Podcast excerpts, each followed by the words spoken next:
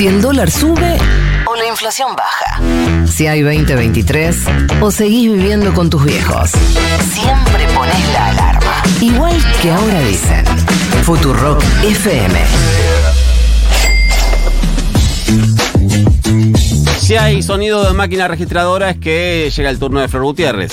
Sí, hay Nico, muy, gente que es muy buena con la informática y con la tecnología. Gracias, No, gracias. no sé si vos sos una de esas No, personas.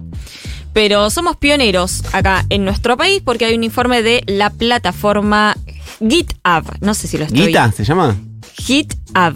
Ah, GitHub. Algo así. Bueno, es una plataforma recontra reconocida por los especialistas del sector. De hecho, si hay algún programador o programador escuchando del otro lado, probablemente me pueda corregir la pronunciación. Pero lo cierto es que Argentina está primera, no importa cuándo escuches esto, eh, dentro de los países de América del Sur con mayor crecimiento en programadores Sí. en el último año. Crecimiento de más del 40%. Somos unos fucking nerds, total. Nos encantan estas cosas. Bueno, eh, esta plataforma lo que marca es que Argentina dentro de la región está generando una cantidad enorme de programadores, esa gente que está eh, sentada frente a la compu y que se lleva muy bien Sí. con la informática porque diseña un montón de programas, de páginas, etcétera. Bueno, todas esas cosas. Los datos oficiales acompañan a este informe porque muestran que, eh, particularmente la Cámara del sector, lo que muestra es que en los últimos dos años solo la industria del conocimiento crea más de 35.000 nuevos puestos de trabajo y también lleva ya, según los datos oficiales del Ministerio de Economía, 34 meses de crecimiento el empleo en lo que se llama o lo que se conoce como la economía del conocimiento, que son para pasarlo mm, eh, muy a llano todas las actividades que necesiten de el aporte del conocimiento humano. ¿Sí? O sea, necesitas sí o sí una persona capacitada que aporte conocimiento, que agregue valor y que le ofrezca a la sociedad un nuevo bien, un nuevo servicio, vinculado, por ejemplo, a eh, bueno, la programación, el software, el sector audiovisual, el sector de la biotecnología. Bueno, es un am- amplio rango de, bienes y servicios que, que ofrecen, que la verdad es muy importante eh, para el país en términos de no solamente lo que genera eh, en cuanto a la incorporación de tecnología a nivel local, sino en la posibilidad de exportar esta economía del conocimiento, que ahora les voy a contar la cantidad de dólares que están ingresando por esta vía. Pero lo cierto es que los datos oficiales lo que dicen es que todavía faltan ocupar puestos de trabajo en estos o sectores sea, vinculados hay a la demanda de mano de obra. Hay demanda de programadores en el país. Lo que dicen es que hay por lo menos entre 10.000 y 15.000 puestos que están vacantes y que no se pueden completar porque todavía del- no hay tantos recursos que estén 100% capacitados. Sí hay mucha gente que está empezando a capacitarse en programación, que es como... eh, ¿Vieron cuando antes te decían, che, eh, ¿qué quieres estudiar? Bueno, no sé, medicina, Ujú. eh, abogacía. Decían, bueno, carreras de Sí. seis años, re largas. Arquitectura. Claro, que eran como carreras recontra largas. Ahora es, podés hacer muy buenos cursos de programación que en dos años lo, lo sacás, digamos, los, los Sí. haces, sos un buen programador y tenés una salida laboral muy rápida y con de los mejores salarios que están pagando hoy en Argentina y en América Latina, muchos incluso que pagan en dólares, porque los servicios los demandan desde el exterior. ¿Vos recomendás esto? ¿Recomendás que la gente en lugar de estudiar tipo em, ingeniería estudie dos años de programación? Bueno, eh, son dos carreras que están muy vinculadas, la ingeniería y la programación, igual que la economía y la programación. Eh, pero sí, yo creo que eh, sin duda si uno mira un poco hacia el futuro, puedes o seguir tu vocación o pensar en tu bolsillo.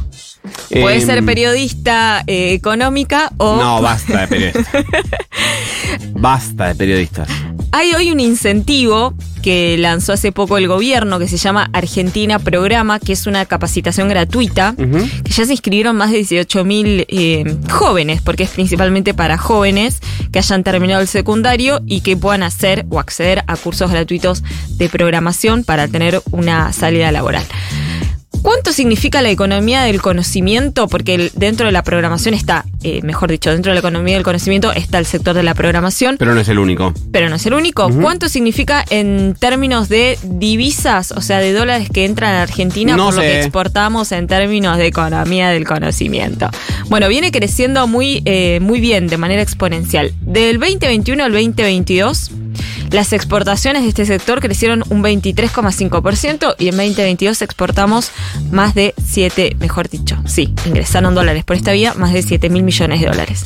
Es un porcentaje alto y es un buen número de dólares que ingresan, con posibilidad de que este año 2023 se, se, eh, rompa un récord, o sea que supere estos 7 mil millones de dólares. Es un sector muy importante para seguir muy de cerca y eh, tienen que saber que sí hay algunas empresas que estén interesadas en, en tener beneficios. Hace muy poquito la Secretaría de, de Conocimiento lanzó también una serie de incentivos para que las empresas puedan acceder a créditos a tasas subsidiadas o tener algunos beneficios fiscales, siempre y cuando generen más puestos de trabajo y exporten economía del conocimiento con eh, valor agregado. Ahí tenés, si no sabés qué eh, hacer, estudia programación que Flor Gutiérrez te consigue laburo. Escúchame una última cosa, Bueno. ya mm, la producción ya tiene el audio. No, no lo tienen. Quieren que en caso de que lo pasemos, eh, lo, lo tengamos que hacer por, por esta vía. O sea, yo pongo el celular en el micrófono y lo hacemos. Recuerden que al 11 40 66 000 quedan 9 minutos. Nos siguen contando sus eh, historias de chamullo, de levante, de eh, fueguitos, de cosita, de piripiri, de tiki en em, redes sociales. Porque hoy es miércoles de em, confesionario y tenemos el material que tenemos para el final de este programa. Yo ya tomé la decisión por vos, Flor. Podemos poner, eh, yo dije una, una palabra que sonó mal, podemos poner la primera parte, por lo menos. No completo, pues son dos minutos. ¿Dos minutos son? No, si yo lo escuché. no Porque lo- te lo puse en por dos. Ah, ok, ok, ok. Bueno, lo puedo pasar en por dos también, así no se reconoce la voz de la persona, puede ser. Yo creo que lo estaríamos exponiendo igual demasiado. Creo que podemos poner los primeros 10 segundos. Primeros 20. 15. En Ahora dicen lo que tenés que saber antes de que termine el programa y comience